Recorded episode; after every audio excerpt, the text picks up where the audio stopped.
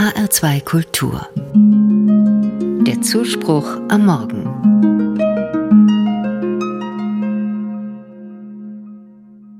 In diesen Tagen steht bei vielen Menschen das Einüben ins Verzichten auf den Plan. Sieben Wochen ohne lautet das Motto, unter dem das Leben neu geortet werden kann. Verzichten auf Alkohol, Fleischkonsum, Fernsehen und Süßigkeiten ist dabei verbreitet. Und es gibt weitere Möglichkeiten, sich in diesen sieben Wochen der Fastenzeit von ungeliebten Gewohnheiten zu verabschieden. Eine Rolle kann dabei die Kleidung spielen.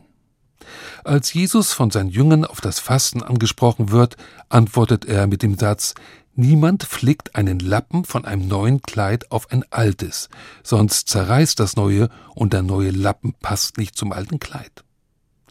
Wenn man es wörtlich nimmt, klingen die Worte Jesu wie eine Aufforderung, den Kleiderschrank zu sichten. Alte Stücke müssen aussortiert werden. Was passt nicht mehr?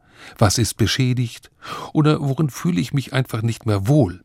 Vielleicht will ich mir ein neues Aussehen geben. Zu einem neuen Leben gehört auch neue Kleidung.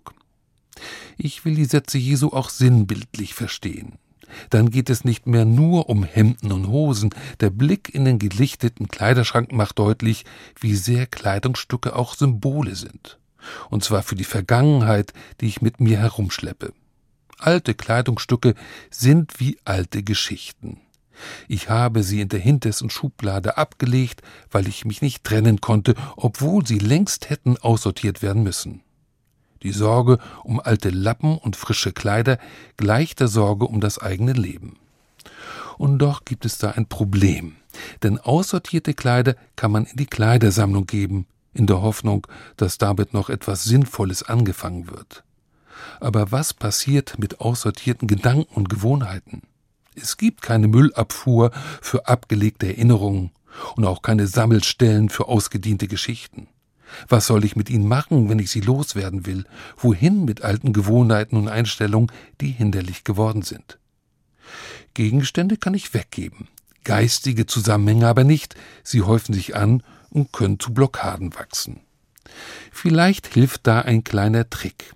Ich kann ganz gezielt einen Zusammenhang zwischen abgetragenen Kleidungsstücken und abgenutzten Geschichten herstellen. Auf diese Weise entsorge ich dann zusammen mit der alten Jacke auch die Erinnerung, die damit verbunden ist. Das Ausmisten des Kleiderschranks geschieht dann stellvertretend, wie ein symbolischer Akt. Auf diese Weise bekomme ich nicht nur Platz in meinem Kleiderschrank, sondern zugleich Ordnung in mein Leben. Und dann stehe ich tatsächlich wie neu geboren da. Wahrscheinlich hatte Jesus das auch gemeint, als er davon sprach, dass die alten Lappen nicht zum neuen Kleid passen.